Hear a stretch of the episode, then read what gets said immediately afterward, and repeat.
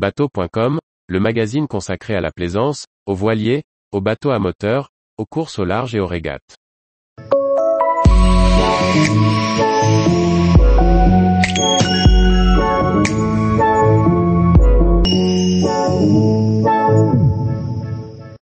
Refi électrique, remplacer l'électricité du bord par un système digital switching Empire Bus.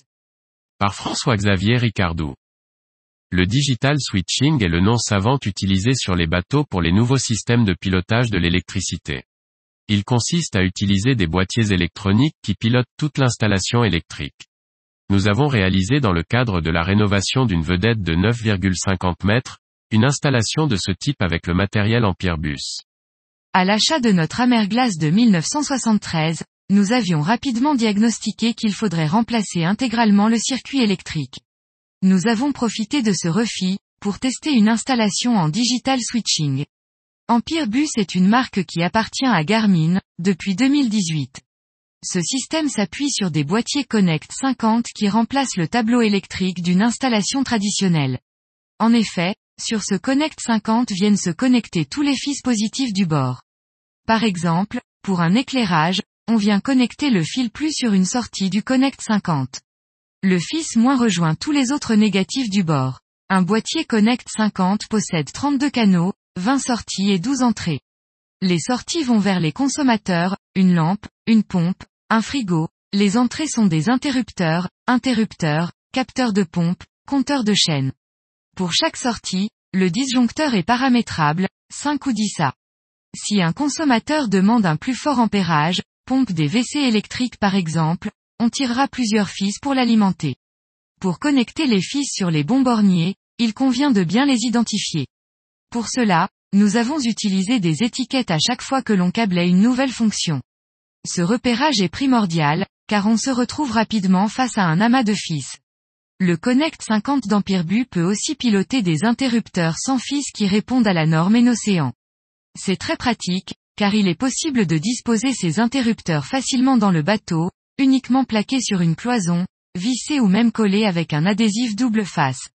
En programmant deux interrupteurs sur la même fonction, vous pouvez même réaliser un va-et-vient sans difficulté. Point de détail intéressant, ces interrupteurs ne nécessitent pas de piles pour fonctionner. Ils fabriquent leur propre énergie quand l'utilisateur appuie dessus. Sur cette vedette de seulement 9,50 mètres sur laquelle nous avons refait entièrement toute l'électricité, nous avons tiré pas moins de 400 mètres de câble. Certes, chaque consommateur a deux fils, mais le métré grimpe vite. Et pourtant l'installation n'est pas complexe et se limite à quelques éclairages, un frigo, un groupe d'eau, des WC électriques et quelques prises 12V. Auxquels s'ajoutent les feux de route et de mouillage, les pompes de cale ainsi que les essuie-glaces et les commandes gain d'eau. Bref, rien de grandiose ni d'exceptionnel, et pourtant 400 mètres de fils tirés. Une fois tous les fils connectés, il faut programmer les fonctions. Il s'agit d'une programmation graphique, pour laquelle on code chaque événement. C'est la force du système puisque vous allez pouvoir choisir les différents événements et imaginer des scénarios pour y répondre. Par exemple, nous avons programmé un interrupteur qui met le bateau en veille, quand vous débarquez par exemple pour une visite à terre. Dans ce cas, les pompes de cale sont toujours actives, le frigo reste en marche, mais toutes les lumières sont coupées. Sauf l'éclairage du cockpit qui s'allume pendant 20 secondes, le temps de tourner la clé dans la serrure et de quitter le bord. Avec ce type d'équipement, il n'y a pas de limite dans la programmation, sauf votre imagination. Pour autant, l'expérience montre qu'il ne faut pas réaliser des installations trop complexes. Il est préférable que l'utilisateur sache toujours ce qui se passe quand il va agir sur tel ou tel bouton. Une fois la partie programmation réalisée, on vient la télécharger dans le Connect 50.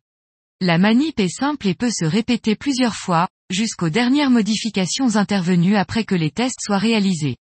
Il faut ensuite construire la partie graphique. Ce sont les écrans que l'on crée pour piloter le système. Ceux-ci s'affichent sur l'afficheur MFD, Multi-Fonction Display.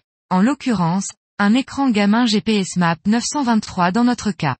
Mais le Connect 50 étant connecté au réseau NMEA 2000, on peut tout à fait afficher les données sur un écran d'une marque concurrente. Il est aussi possible de les afficher sur son mobile relié en Wi-Fi. Cette interface graphique peut intégrer des visuels qui pourront s'animer en fonction des utilisations. Sur une vue du bateau, on allumera les feux de route quand ils sont sur rond par exemple.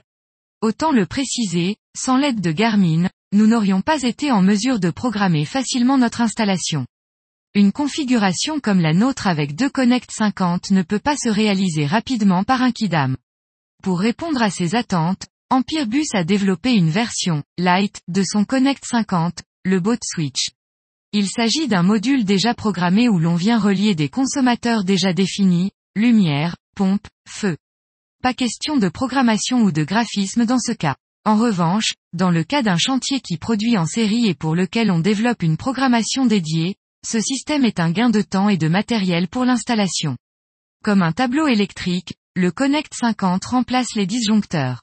Si par malheur, l'écran qui pilote le système refuse de s'allumer, il est toujours possible d'intervenir directement sur le boîtier pour activer manuellement un ou l'autre des canaux. Chaque canal est numéroté et une LED verte indique s'il est sur rond ou non.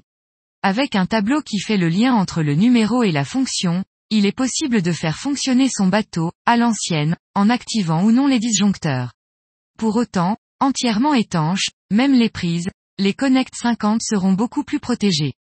C'est pourquoi ils sont particulièrement adaptés aux petits bateaux, sur lesquels la console est souvent humide, coque open, semi-rigide.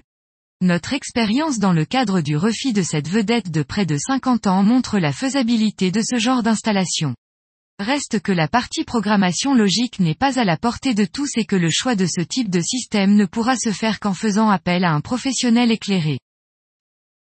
Tous les jours, retrouvez l'actualité nautique sur le site bateau.com. Et n'oubliez pas de laisser 5 étoiles sur votre logiciel de podcast.